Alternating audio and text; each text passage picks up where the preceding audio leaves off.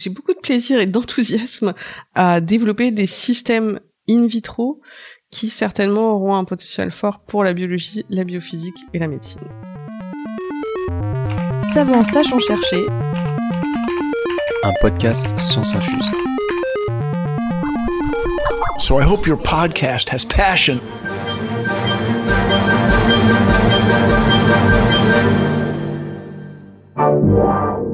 Bienvenue dans la saison 3 de Savant sachant chercher.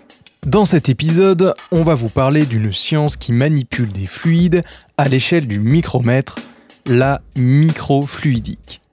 Et plus précisément, une de ses utilisations, les organes sur puce, ou organes on chip. On commence par vous emmener avec nous visiter le labo de notre invité. Donc ici, on est à l'Institut Pierre-Gilles de Gênes, ce qu'on appelle un laboratoire d'excellence, et je vais vous montrer quelques salles de manip. Savant, sachant, cherche, hein, c'est pas facile quand même.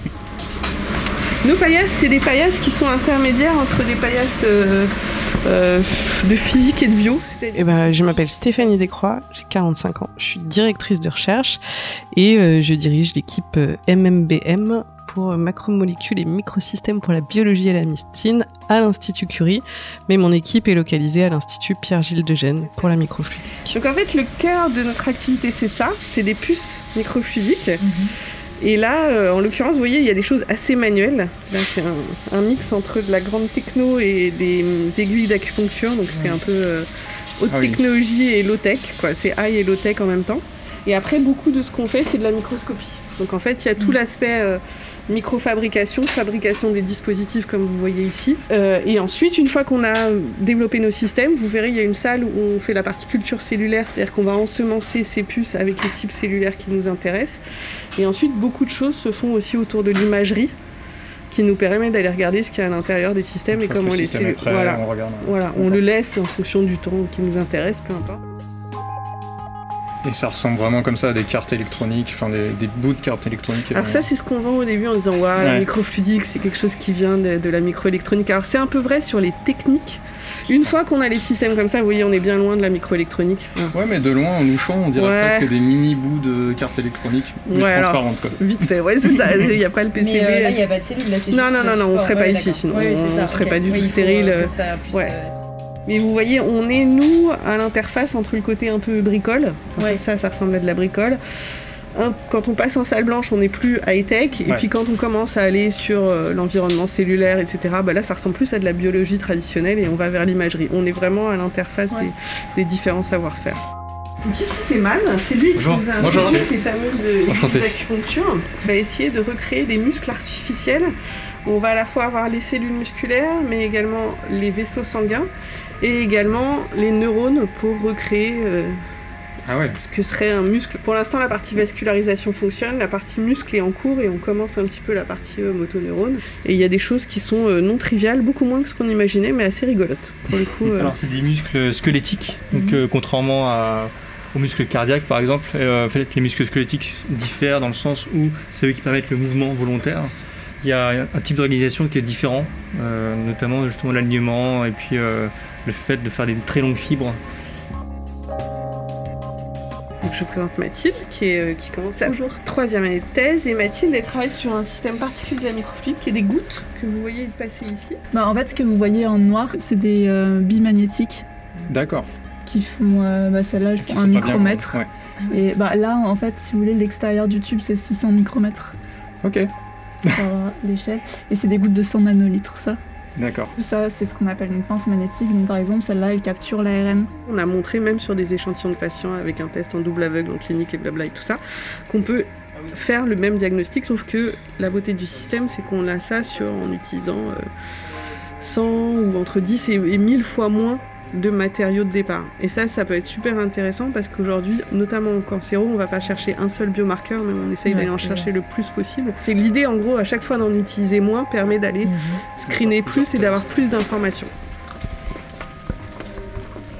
Voilà, donc je vous présente moi une copie qui est justement biologiste. Bonjour.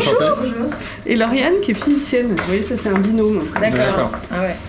Donc quand on arrive ici, c'est qu'on a déjà fabriqué les puces et ici on va commencer à faire toute la partie ensemencement pour mimer la structure de l'intestin, de l'intérieur de. Voilà, exactement. Villosité crypte, creux bosse. Donc vous voyez au centre, vous avez une petite piscine. À l'intérieur, on fait une structure 3D en collagène, qui est le principal composant de la matrice extracellulaire, qui, on l'espère, quand elles auront démoulé, auront bien la structure 3D, sur lequel ensuite on va venir ensemencer l'épithélium intestinal. Le collagène, c'est hyper mou. Mon étudiante d'avant disait que c'était un peu comme de la morve. Ah. voilà, pour vous donner une petite. là, il faut vérifier que le collagène dans la petite piscine a bien retenu la, forme 3D. Quoi. C'est vraiment démoulé à la main. On te met pas la pression, moi, je croyais trop, ça me stresse. on est au microscope. Là, tu vois des trous. Ah oui, on voit des trous. Ça ressemble presque à une surface lunaire. Ouais, exactement. Attends, attends, attends, c'était beau là, pardon, je suis un petit peu ému là. Merci les filles. merci beaucoup. Euh, On tient à remercier le sponsor de cet épisode, le Dimélicite, c'est le domaine d'intérêt majeur des technologies innovantes pour les sciences de la vie, qui est un dispositif qui aide à financer la recherche en région Île-de-France, en soutenant par exemple des projets autour des nouvelles technologies pour la biologie. Comment est-ce que euh, tu expliques tes recherches en dehors du labo? Ah. C'est un exercice qu'on a souvent à faire hein, quand vous êtes dans un eh dîner avec des copains. Euh, moi, je commence par leur dire je travaille à l'Institut Curie parce que d'un coup déjà c'est pas mal. Ça envoie, ça, envoie un petit peu comme ça. Prix Nobel. Et voilà, exactement, Marie Curie, Pierre, tout ça. Et, euh, et après, je leur dis que comme je suis à l'Institut Curie, je m'intéresse à deux types de domaines particuliers qui sont tous liés autour de la microfluidique. Alors, je rentre pas obligatoirement toujours dans les détails de la microfluidique, je leur donne plutôt les champs applicatifs. Mhm.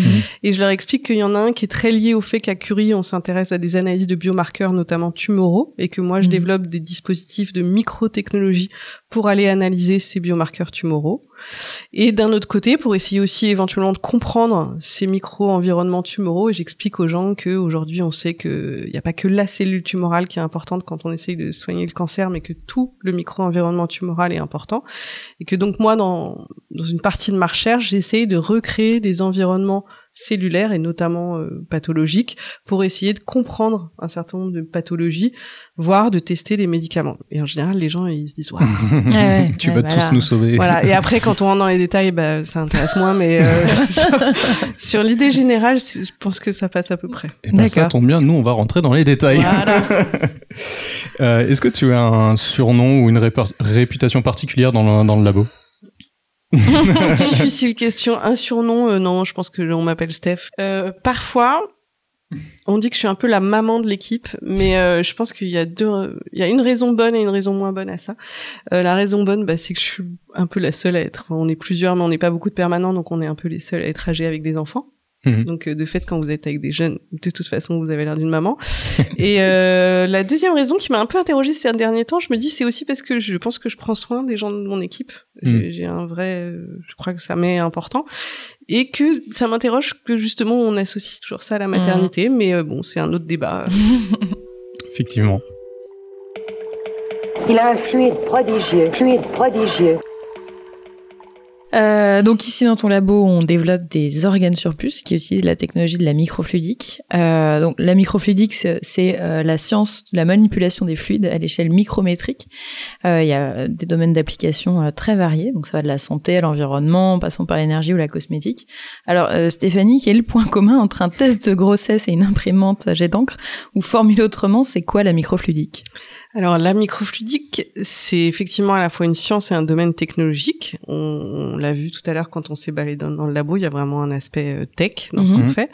Et c'est un petit peu ce qui va rassembler effectivement euh, les questions euh, d'énergie ou de santé, par exemple. On a ici à l'Institut des gens qui sont très très forts, notamment sur ces questions de récupération d'énergie avec le groupe de Lidéric Boquet.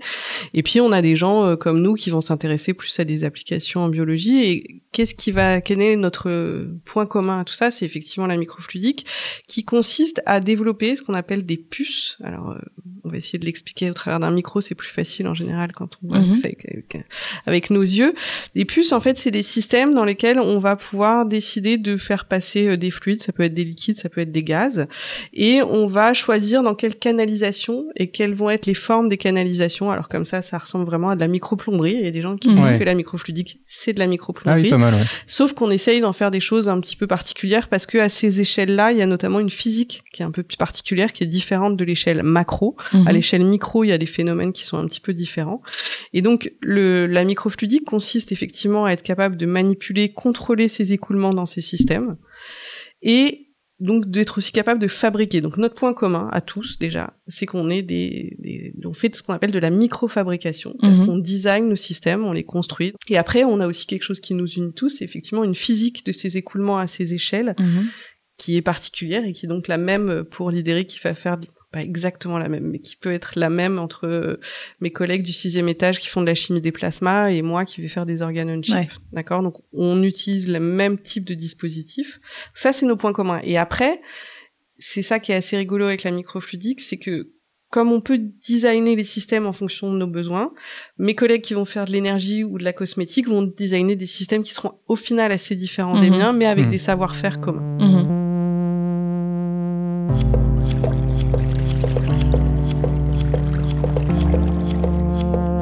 Et oui, donc on donnait l'exemple du test de grossesse et de l'imprimante G-Dank, c'est parce que ça utilise euh, la manipulation de, de, fluides à l'échelle micro.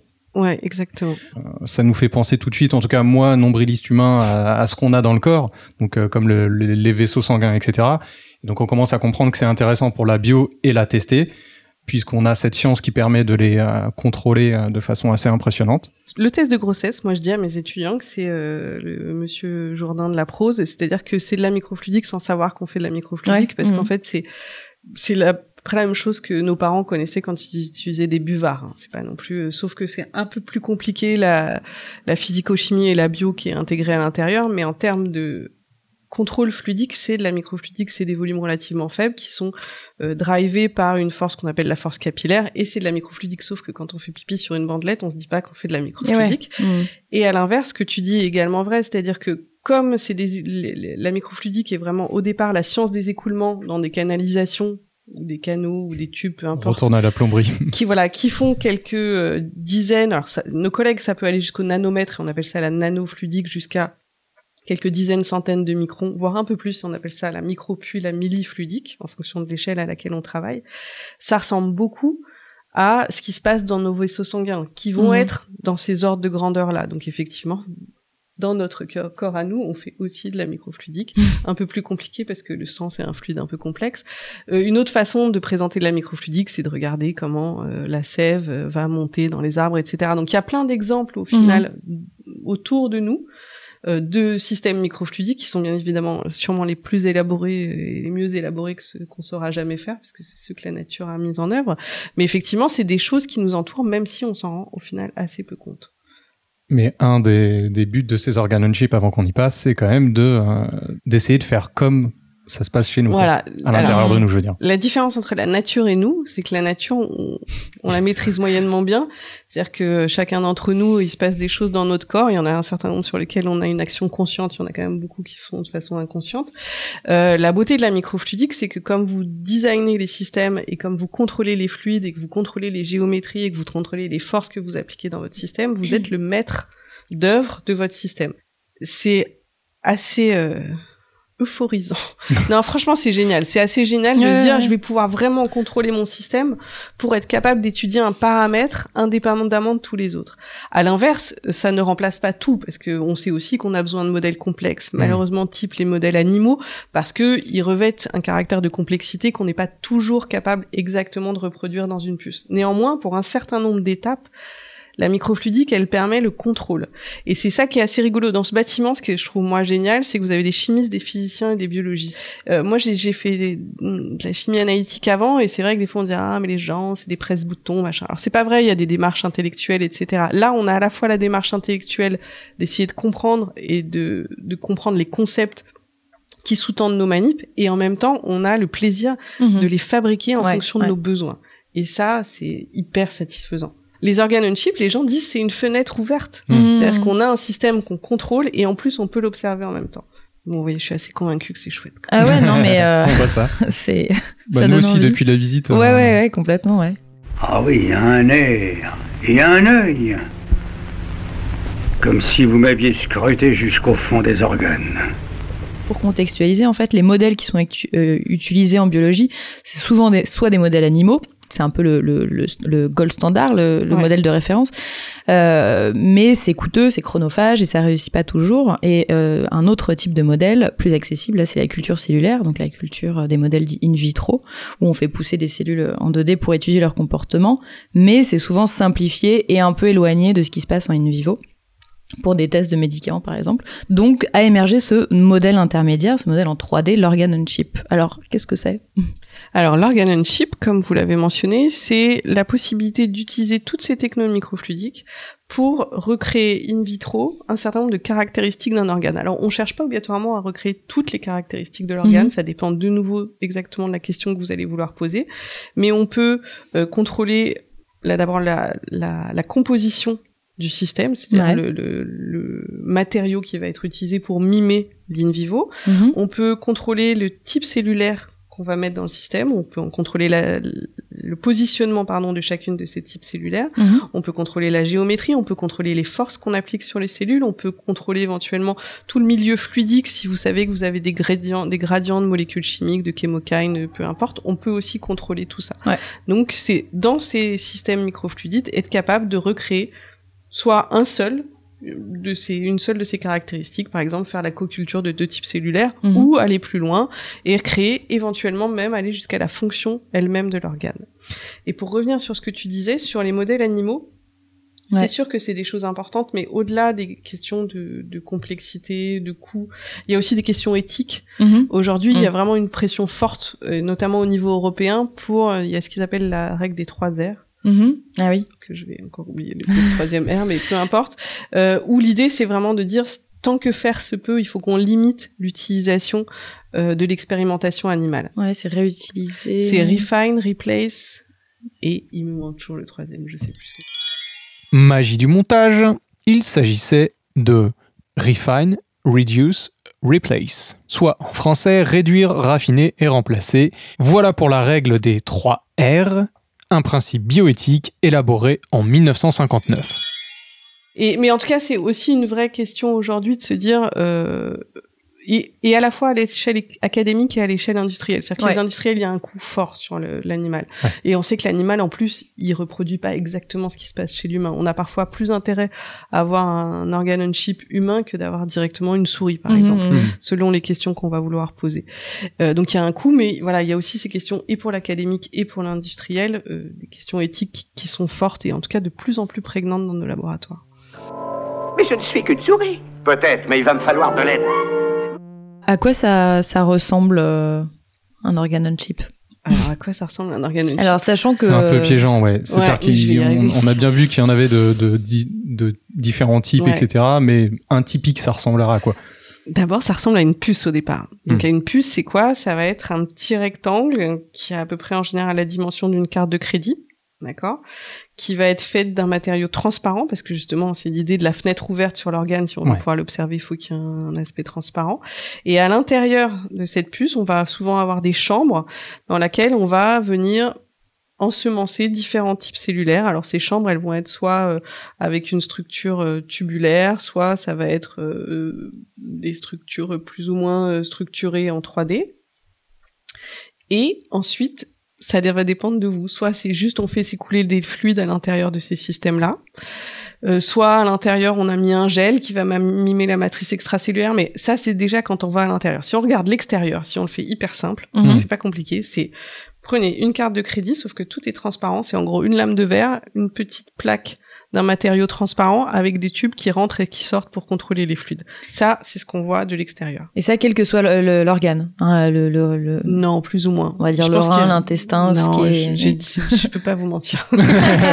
c'est non, il y a, y, a, y a autant, il y a pas autant de systèmes. Souvent, quand vous mm. montrez une, puce organe on chip, mais même une puce microfluidique en mm-hmm. général, ce qui est intéressant, c'est à l'intérieur. Quand on regarde de loin, on voit toujours ça, ressemble une lame de verre, c'est ce que vous avez vu, une lame de verre, une petite plaque transparente, un tube d'entrée, un tube de sortie ou deux tubes d'entrée, deux tubes de sortie. Après, c'est l'intérieur qui est rigolo. Bah oui, ouais. Et, là, sans microscope, ça va être difficile de deviner comme ça au premier. Euh. Ouais, ça va être moins, c'est ouais, c'est moins visuel. Alors on va passer à une petite rafale d'infos euh, autour des organes on chip justement. Je commence Ouais, vas-y. Alors, environ combien de labos en font dans le monde? Pouh, ça c'est une bonne question. Je vais commencer par la France. En France, je pense qu'il y en a euh, entre 10 et 50, ce qui n'est pas énorme. Euh, bah, je dirais des milliers hein, dans le monde si je continue dans mon ordre que ça a une dizaine d'années à peu près Ça a une dizaine d'années, ouais. C'est relativement récent. Que la microfluidique, ça, ça c'est déjà ça a une petite trentaine d'années, c'est jeune. Mmh. Et les organes on chip, ouais, ça a de l'ordre de 10-15 ans. C'est relativement récent comme domaine. Oui, dans l'idée, c'est qu'il y avait déjà beaucoup de labos de microfluidique, donc il y en a mmh. pas mal qui sont convertis, je sais pas si c'est le bon terme, en organe on chip. C'est okay. ce que nous on a fait aussi. On, on faisait de la microfluidique pour des applications bioanalytiques et puis parce que on est à Curie, parce que on a une fibre bio aussi, euh, on a shifté vers des questions un peu plus complexes euh, chip, ouais. Est-ce qu'il y a un lien avec les organes artificiels implantés? Alors oui, il n'est pas euh, si important que ça. En tout cas, par exemple, si vous voulez tester un matériau pour savoir euh, comment les types cellulaires vont se comporter, tu commences pas par le faire une fois qu'il est. Euh, c'est ce qu'on appelle la médecine régénérative, c'est-à-dire développer des systèmes qu'on va pouvoir implanter. Il y a des gens hein, qui s'intéressent à ces choses-là. C'est un petit pan des organes on chip. D'accord. Et à l'inverse, les organes on chip sont un petit pan de la médecine régénérative et du tissu engineering. Mais euh, clairement, les organes on chip sont pas faits pour finir dans le corps humain. C'est pas du tout non, non, oui, à, ce, but-là. Est-ce que c'est une technologie coûteuse? Ouais. c'est vrai qu'on a vu les équipements. Oh, euh, oui, bon. ça coûte cher. ça coûte super cher. C'est la microscopie surtout, non? Puis le, le, non, non, c'est la fabrication. C'est la biologie qui coûte cher. C'est la biologie. Honnêtement, ah, euh, nous, euh, les microscopes coûtent cher à, l'achat, etc. Mais un microscope en 5 ans, c'est amorti, on n'en parle plus. Euh, donc oui, l'imagerie, tout ça coûte un peu cher, mais ce qui coûte cher, c'est euh, beaucoup les milieux de culture, les matériaux, les biomatériaux qu'on utilise pour reproduire la matrice extracellulaire. Ça coûte tellement plus cher que les manips qu'on faisait avant. C'est une science de riche. Ouais. Hmm, d'accord. Euh, c'est quoi la durée de vie? Alors même si d'un organe chip en moyenne, enfin en moyenne, selon c'est très variable selon les très variable. les organes. Moi, je peux te dire chez nous, euh, hmm. chez nous par exemple, le rein, on peut le tenir euh, deux mois les tubes rénaux, les tubes de néphron qu'on fait. Oui, oui, c'est déjà pas mal.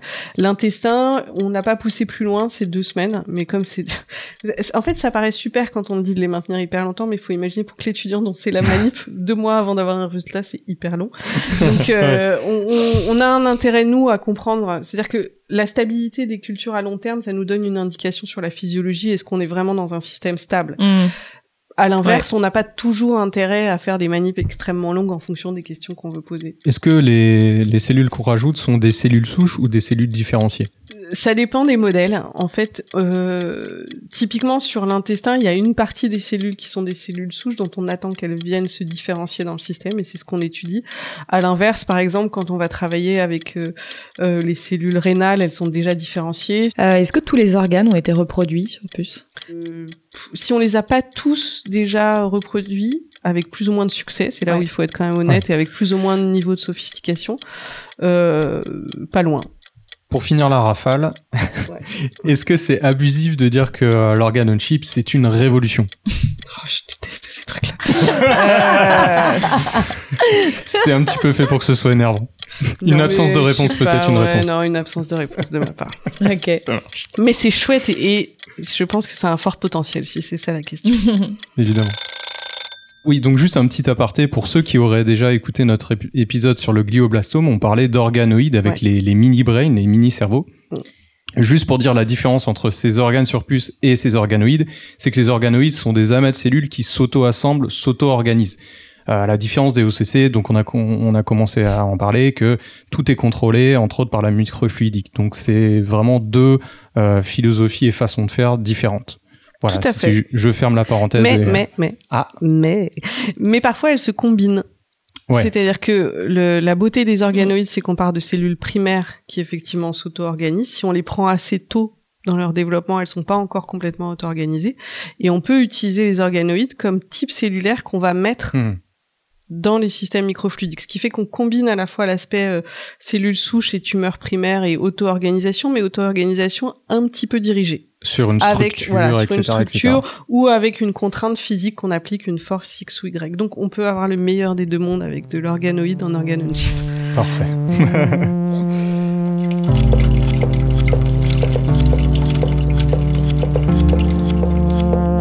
va se redire un peu par rapport à ce qu'on a dit, mais c'est vraiment pour bien fixer les choses. Comment est-ce que, euh, dans les grandes lignes, on, fabrique euh, un organe on chip C'est quoi la démarche pour y arriver et comment, du coup, après, à quoi ça ressemble?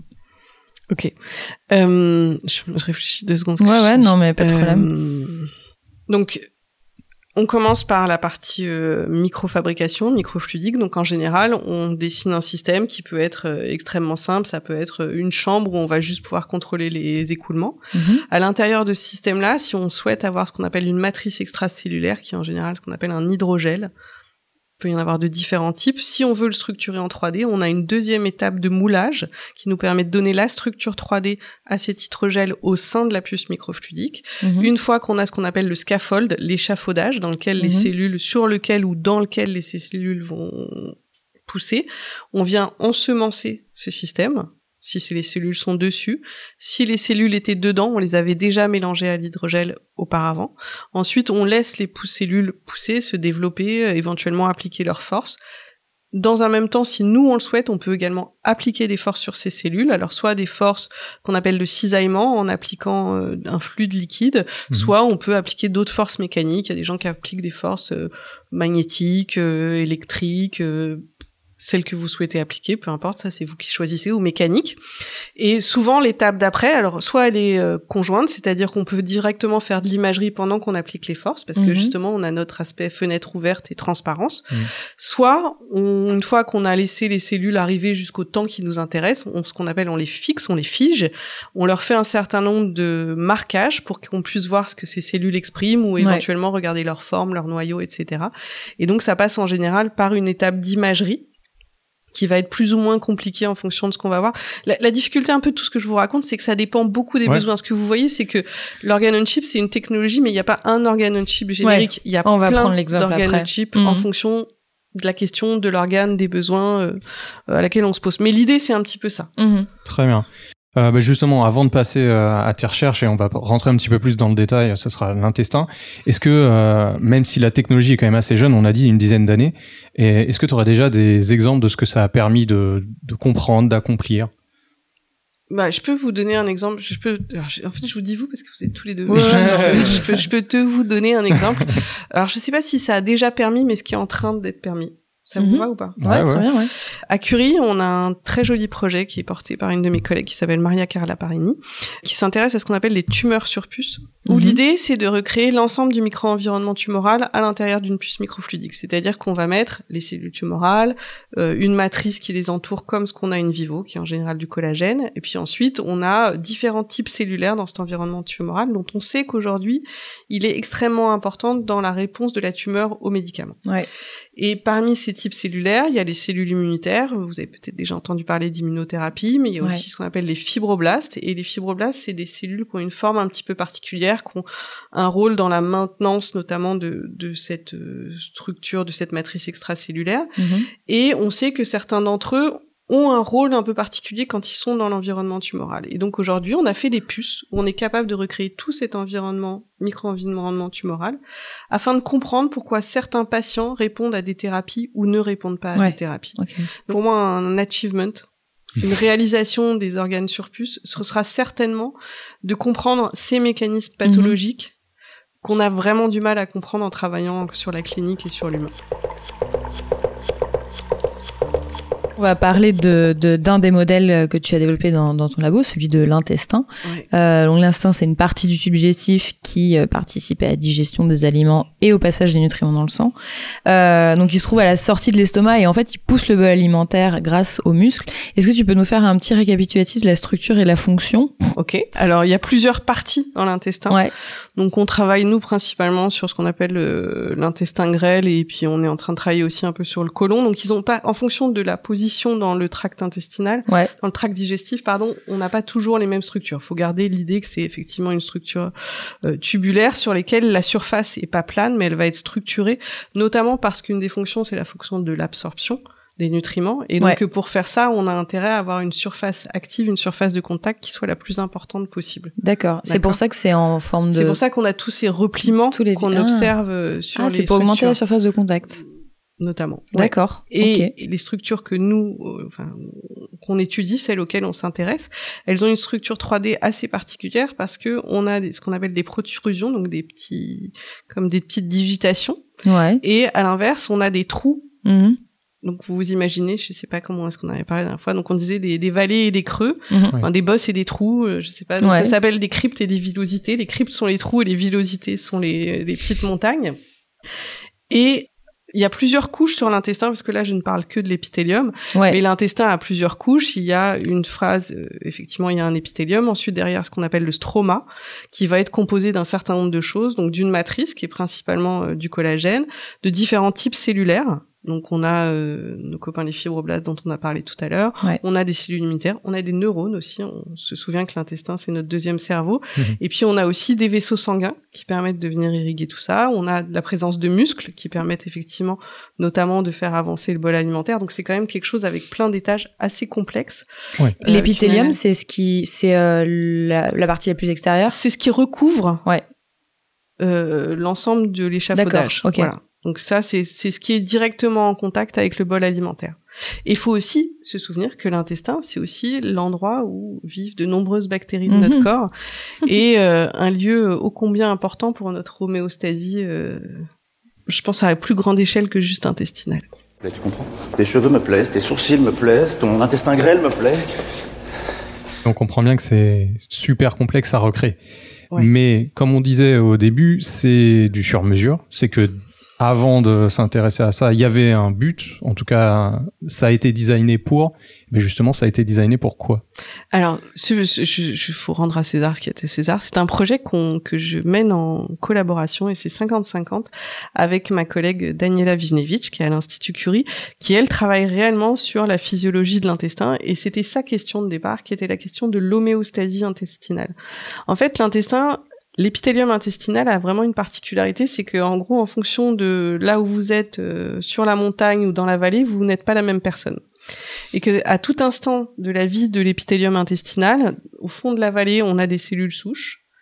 Et au fur et à mesure que les cellules souches se divisent et qu'elles que commencent à monter, elles vont devenir euh, des citoyens différents, elles vont devenir des cellules différenciées avec des fonctions différentes.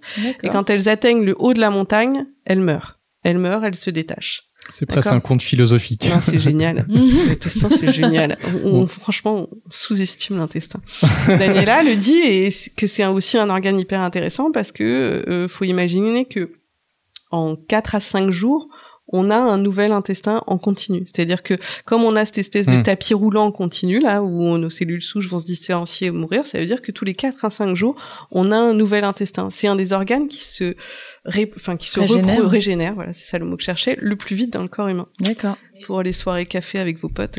quel est quel est l'organe qui se qui se régénère le plus rapidement dans le corps humain? Nous, ce qui nous intéressait et donc notamment porté par les questions de Daniela, c'était de comprendre qu'est-ce qui va driver cette homéostasie intestinale. L'homéostasie intestinale, ça veut dire qu'à tout instant, et même si le, système est dynamique, on a toujours les cellules souches en bas et les cellules différenciées. Voilà, exactement. Donc l'idée, c'est de mettre des cellules souches et après, à microscope, observer cette, cette migration qui en même temps le, la différenciation puis la, mort de la cellule Alors nous, on n'a pas regardé toutes les étapes. Daniela, elle l'a fait dans un autre très beau papier il y a pas longtemps sur les questions notamment de migration et de comprendre qu'est-ce qui fait que les cellules vont monter. Est-ce que c'est parce qu'elles se poussent les unes les autres, parce qu'elles se divisent, ou est-ce qu'il y a d'autres types de mécanismes? Elle a fait un très beau papier dans Science là-dessus que je vous conseille d'aller voir. Euh, nous, c'était vraiment l'idée de se dire quels sont les ingrédients minimaux Mhm. pour recréer cette homéostasie intestinale. Ouais. Voilà. Qu'est-ce qu'il faut dans ma recette pour que ça, ça existe? Vous, le but, c'était plus que vous arriviez déjà à le faire, parce que je comprends bien que pour quelqu'un, une fois que c'est fait, c'est très intéressant d'observer éventuellement une migration, c'était ça le but, mais il faut arriver à le faire. Voilà. Et donc là, c'est vraiment, c'était votre défi à vous, quoi. Notre défi à nous, c'était, c'est, c'est aussi vers l'aspect un petit peu euh, bio, biophysique après à terme, mhm. aussi avec les questions de. On avait des questions assez simples au départ. Est-ce que c'est la 3D qui induit la ségrégation des différents types cellulaires. On a montré que avec quelques ingrédients, on arrivait à recréer cette homéostasie intestinale.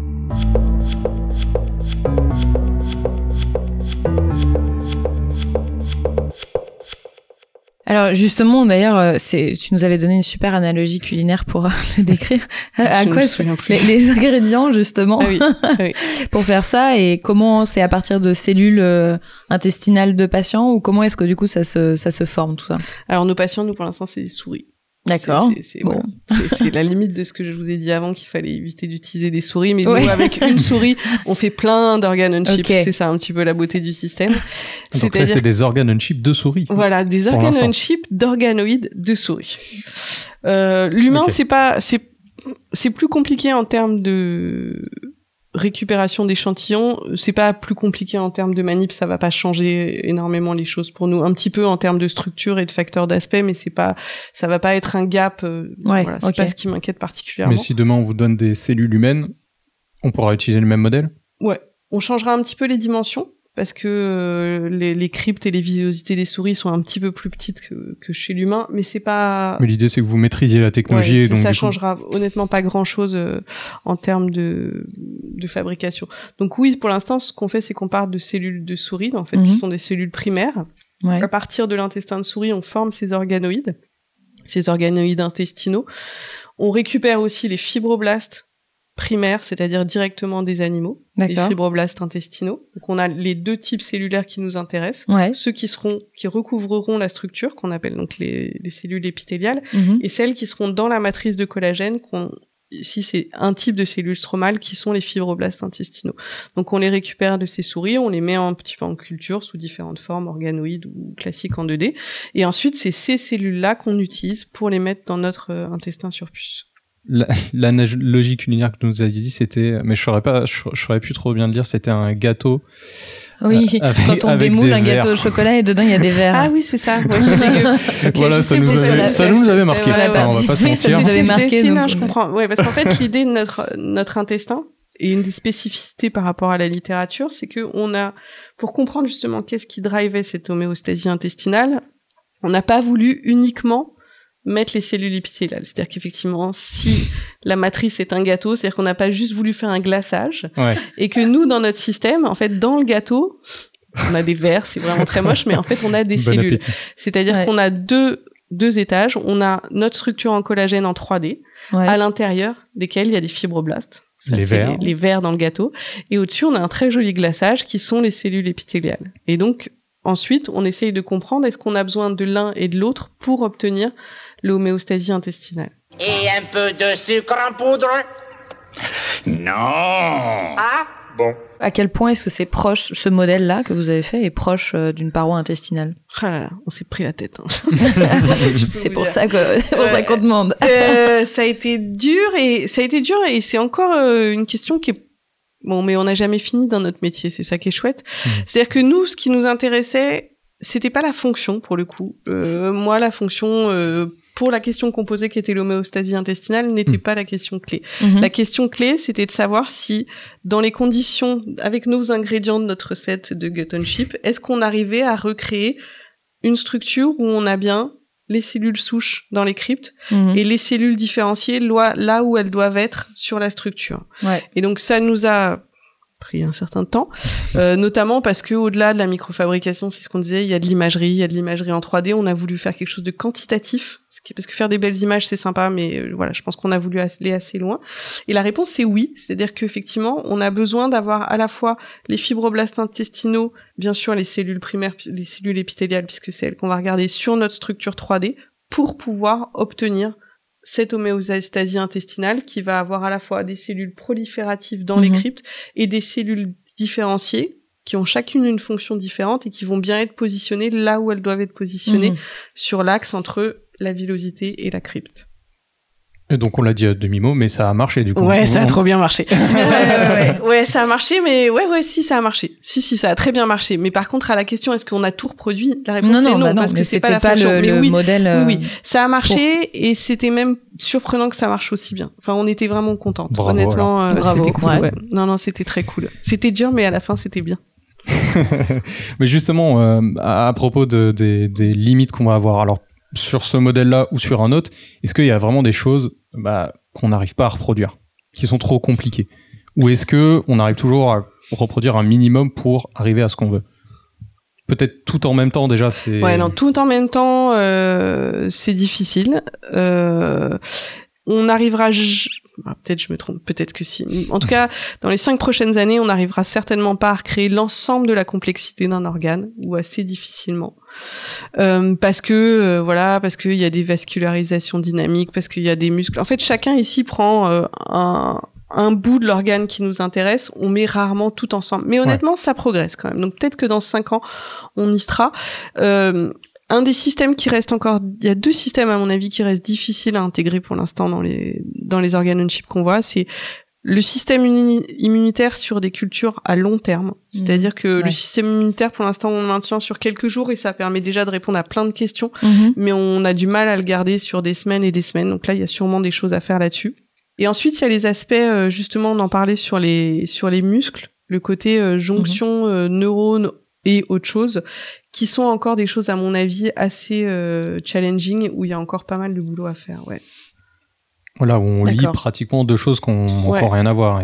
Donc des systèmes plus complexes dans un seul organe chip. Mais c'est ça qui est génial, on se rend pas compte dans le cœur humain. Toutes ces cellules, elles cohabitent hyper bien. Et quand vous les mettez là dans vos systèmes, vous dites, ah non, mais alors quel est le milieu de culture? Parce que pour les neurones, j'ai le milieu machin, pour les cellules endothéliales, j'ai le milieu truc. et puis en fait, on met cellules musculaires. plus complexe. Mais ouais, non, mais en fait, ce qui est, ce qui est fou, c'est de se dire, mais en vrai, nous là, on, on trouve ça hyper compliqué bah de faire cohabiter et de co-cultiver ces différents types cellulaires avec les bonnes structures, avec les bonnes matrices, etc. Enfin, dans la vie, elles le font très très très bien. Donc, on a encore une petite marge de progression, mais tant, tant mieux, tant mieux, tant mieux. Il nous reste des choses à faire. On va rattraper l'évolution au bout d'un moment. Qui sait? Justement, c'est quoi la prochaine étape euh, pour ce modèle? La prochaine question. Pour le gut chip mhm. Alors, pour le gut chip, le, le, nôtre est assez joli en termes de fonction biologique, mhm. mais en termes de dynamique, il est relativement euh, limité. C'est-à-dire qu'on a un système qui est statique. On a un tout petit peu de cisaillement par les fluides, mais ça reste relativement limité. Et on sait que l'intestin, c'est une structure dynamique parce que justement, pour faire avancer le bol alimentaire, il y a des forces, il y a des muscles qui permettent de faire avancer. Et donc, c'est ce qu'on disait tout à l'heure, c'est à l'échelle de, de, de, cellules, c'est être compressé, étiré, compressé, étiré. Et on comprend pas bien aujourd'hui quel est l'effet de ces forces sur le tissu intestinal en lui-même. Donc pour nous, l'étape d'après, c'est de combiner les structures 3D et les forces mécaniques pour comprendre un petit peu mieux quelle est leur influence, comment hmm. est-ce que ça va affecter les cellules. Et on a déjà fait des premières manip assez rigolotes où on comparait comment des cellules intestinales en 2D et en 3D étaient affectées par ces forces, et ça a l'air assez différent. Donc il y a sûrement des choses à creuser là-dedans, et c'est ce qu'on essaye de faire en ce moment, mais euh, voilà, ça va nous prendre encore un peu de temps, on le sait, mais euh, tant mieux. D'accord. Alors j'ai une question euh, très bête, mais je sais que c'était pas, j'ai bien compris que c'était pas le but premier, mais est-ce que vous avez, vous avez déjà essayé de le nourrir entre guillemets ce, non. cet intestin Non, non, c'est une vraie question. Ça, de mettre des bactéries, il y a plein de choses à faire. En fait, ce qui est assez chouette aussi avec ces modèles, c'est que justement, euh, nous, on s'en empare pour les questions qui nous intéressent, mais moi, il y a des gens de l'INRA qui sont venus me voir parce qu'ils travaillent avec des modèles de vaches. Et ah euh, bah voilà, typiquement, ils se disent, mais dis donc, si on avait un micro-intestin, on hmm. pourrait voir d'autres choses, etc.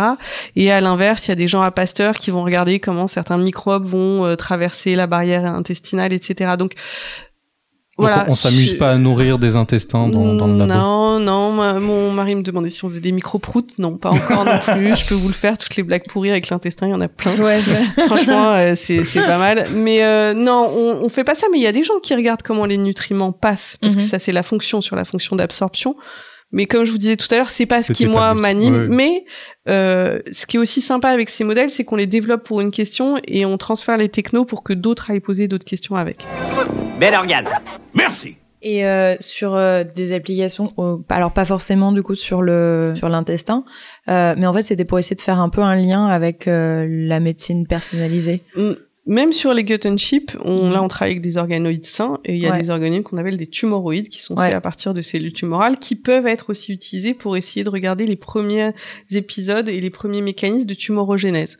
Donc on peut aussi utiliser ces outils-là pour aller faire voir ça de la compréhension de mécanismes pathologiques. Et sur les aspects médecine personnalisée, mhm. euh, alors ça peut être pour l'intestin parce que les questions de cancer du côlon sont quand même vraiment des questions euh, fortes dans la population, euh, dans nos populations industrialisées. Donc là, il y a quand même significativement des choses à faire. Et puis les organes on chip, ils ont vraiment un pan, euh, tout le pan tumeur on chip qui est vraiment en train d'exploser euh, significativement. Et dans ce tumeur on chip, on peut imaginer tumeur du côlon assez facilement. Le génie de si j'étais un génie, mais un génie de la lampe, hein, pas un génie. Ah, euh, voilà. un petit génie et, comme ça. Et que je pouvais te donner une connaissance. Oh. Laquelle ça serait? Une connaissance Ouais. moi, j'adorerais être forte en maths. moi, j'ai fait de la bio avant de faire de la chimie et je sais qu'il y a des outils qui me manquent et j'adorerais être forte en maths. Les maths sont utiles ah pour les organes chip les maths sont utiles pour la microfluidique et la biophysique, uh-huh. sans aucun doute. Et donc pour les organes on chip ah. aussi. Et mais mes étudiants sont meilleurs que moi, ça va, ça me sauve. Quelle belle journée, n'est-ce pas? Ouais, ouais. Si tu pouvais passer la journée avec un ou une euh, scientifique, une illustre scientifique, euh, disparue ou non, ça serait qui? Alors j'ai réfléchi. Moi, je travaille à l'Institut Curie. Normalement, je devrais dire Marie Curie, mais c'est tellement évident que j'ai décidé que non. Ah, c'est bien. Euh, je crois que j'aime beaucoup l'idée qu'il y a quelques siècles, les savants, parce que c'était des savants et c'était pas des scientifiques, étaient beaucoup plus large spectre que nous Mmh, parce que l'état bah des ouais. connaissances n'était pas le même et qu'on était euh, poètes, philosophes, astronomes, mathématiciens et qu'on était des gens comme Avicenne, etc. Et je me suis dit, bah moi par exemple, Léonard de Vinci, j'adore Hmm. Parce que euh, on serait à la Renaissance, parce que euh, parce que c'est un vrai expérimentateur et que j'adore, mais qu'en même temps euh, il y a tout l'aspect philosophie, peinture et que on l'a perdu ça nous un peu. Oui, oui, complètement. On est Ouais, tellement on- on est spécialisé. Et je, voilà, je pense que c'était sûrement des personnalités plus riches que ce qu'on est nous. Puis il pourrait te faire un petit tableau. Ouais. Après la Joconde, on pourrait avoir autre chose. Ouais, ouais, ouais, ouais. Aurais-tu une anecdote croustillante euh, qui se serait passée durant tes Mais recherches Pas du tout. Mais pas du tout. Je suis désolée. Pas une manip, Il euh, pas- quelque ouais, chose qui se passe pas, mal. euh, euh. J'en ai plein des trucs foirés, mais mais un truc euh, d'intérêt. Je suis désolée, c'est tellement pas spontané. Je suis désolée. j'ai- j'ai Non, rien bah, pas de souci. Ok. J'ai rien. Pourtant c'est fun hein, dans notre labo, mais là vraiment. Une conf qui s'est mal passée, des trucs comme ça, non y a pas. Il y en a un, il nous Si a raconté vous qu'il avait raconter une fois. rencontré un ours en Un ours conférence. Voilà, c'est c'est pas forcément. non, alors moi je peux raconter que ma, mais je sais pas si je veux le dire. moi je vous le dis à vous et après on voit ma première conf. Je me souviens, j'avais une robe et c'était une nuisette. ça, ça. Est-ce que quelqu'un l'a remarqué? Non. Ah, bon, bah voilà. Mais je- quand même dans ma tête, ça m'a fait beaucoup marrer en me disant tiens, dis donc, je fais après. ah, C'était une robe rouge très jolie, mais mais c'était un truc plus étam lingerie que étam euh, à l'époque, quoi. Et euh, voilà. Donc ma première conf, je l'ai faite en nuisette. Ok. Bien ça, Pas mal, ça se dit. Ouais, ça, drôle. Bon, j'ai jamais dit à personne. Ah Bon, bah, ok, on est- on On devrait dire, On en fait, on devrait dire euh, un secret.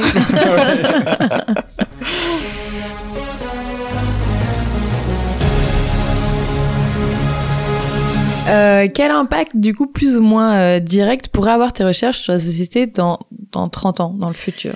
Il y a deux réponses à ça, mais je vais faire vite. La première, c'est que c'est hyper dur de dire parce que quand, moi, je vois Ouais. ce que je faisais il y a dix ans et ça a tellement rien à voir avec ce que je fais maintenant que on, on serait bien malin de savoir Mm. vraiment à quoi ça va ressembler. Mais si on rêve un peu, Ouais. Mhm. et vu la vitesse à laquelle ça va là, euh, la question de l'avatar sur puce, à mon avis, est une question qui se pose. C'est-à-dire qu'on a beaucoup parlé de médecine personnalisée avec l'idée que on va prendre, alors moi je suis un peu euh, cancer oriented en étant à Curie, donc on prend une tumeur, on regarde les biomarqueurs et en fonction des biomarqueurs, on sait quel médicament on doit donner. Mais je pense qu'avec ces technologies-là, on passe l'étape d'après qui sont, je prends les cellules du patient, je les mets dans ma puce, je Mhm. teste les drogues et là je sais ce que je vais lui donner. Ouais. Et donc on a un niveau, c'est vraiment euh, le patient sur chip, on chip et on a un avatar, on a euh. 1000 avatars parce Mhm. qu'en fait la beauté du système c'est ça, Mhm. c'est que on n'a pas besoin d'un million de cellules à chaque fois et donc on peut avoir X puces en parallèle pour tester X, X euh, combinaisons de médicaments. Et donc la question de l'avatar miniaturisé, à mon avis, ça se pose un peu. Pour du traitement sur mesure, Ouais, après les ouais. puces sur mesure. Ouais, c'est ça. C'est beau. Bah en tout cas, si ça marche, c'est chouette. Bah Ah ouais, ouais, c'est ouais. clair. On reviendra dans 30 ans pour... euh, Bah je serai plus là, les gars. Souhaitez-moi de plus être là quand même, d'avoir laissé ma place aux plus jeunes.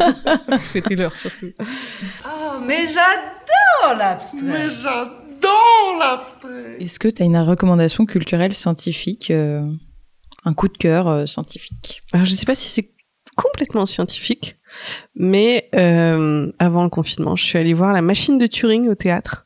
Mhm. qui raconte euh, la vie de Turing, enfin une partie, une époque de sa vie. C'est en lien à la fois avec ses découvertes scientifiques euh, pendant la deuxième guerre mondiale, avec euh, son homosexualité, sa fin de vie, et je trouve que c'est une jolie façon de voir euh, à la fois des aspects scientifiques forts parce que ça a été quand même quelqu'un qui a eu une marque euh, importante dans notre Ouais. histoire scientifique, mais pas que. Et euh, voilà, je trouve que c'est une jolie appréhension des scientifiques.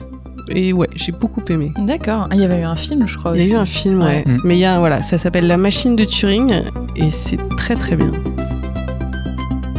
Bah, merci de nous avoir reçus euh, dans ton labo. Ouais, merci à beaucoup. vous d'être venus, c'était cool.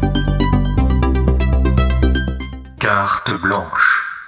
J'aimerais vous dire que je crois qu'on a raté collectivement quelque chose. Voilà, mais c'est pas grave parce qu'il y a des choses qui se rattrapent. Euh, le moment qu'on a vécu, il était un peu particulier avec le Covid parce que on était avec la science qui est en train de se faire et d'essayer de la comprendre et de la partager avec le grand public en même temps. Et il me semble qu'on a oublié collectivement que euh, la science c'était quelque chose de complexe, qu'on a rarement des solutions exactes aux choses, qu'on a toujours des barres d'erreur, on a des pourcentages d'incertitude, qu'on a besoin d'un corpus de connaissances relativement large pour être capable d'avoir une conclusion, et que on a voulu euh, des choses rapides, spontanées, et qu'on a peut-être raté le message de faire comprendre à notre société que euh, les réponses scientifiques sont pas effectivement exactes, qu'elles ont besoin de temps, qu'elles ont besoin de beaucoup d'informations et que parfois ça peut être plus rassurant que d'avoir des réponses immédiates simples qui sont souvent fausses. Et qu'accepter la complexité c'est peut-être parfois être moins déçu par l'avenir que ce qu'on a fait jusqu'à présent. Et que peut-être que pour faire ça votre rôle est effectivement très important pour qu'on puisse comprendre la complexité de la science. Et euh, ce qu'on disait, c'est que c'est certainement pas que pour nos jeunes ou nos enfants ou nos jeunes adultes, mais c'est aussi des questions qui devraient euh, traverser et habiter nos, nos politiques, nos scientifiques bien évidemment, et aussi euh, tous les journalistes qui entourent ces questions-là. Voilà, c'est avec ça que je voulais conclure.